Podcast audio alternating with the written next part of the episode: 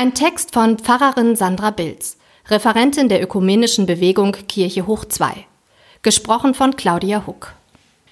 Fürchte dich nicht, Schatz. Frieden sei mit dir. Sei stark und nochmals stark. Als er so mit mir redete, wurde ich gestärkt und sagte, möge mein Herr reden. Ja, du hast mich gestärkt. Daniel 10, Vers 19.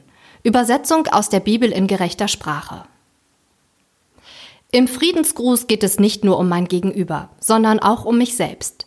Ähnlich wie bei Liebe deine Nächsten und deine Nächste wie dich selbst, rutsche ich mir nur oft selbst aus dem Fokus. Der Friede, den ich anderen wünsche, fängt jedoch bei mir an. Selbstcheck.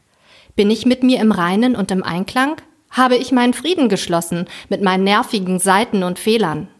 Ich merke, um ganz tief innerlich mit mir selbst im Frieden zu sein, so sehr, dass es auch für andere reicht, muss ich mir diesen Frieden auch zusprechen lassen und lernen, ihn anzunehmen.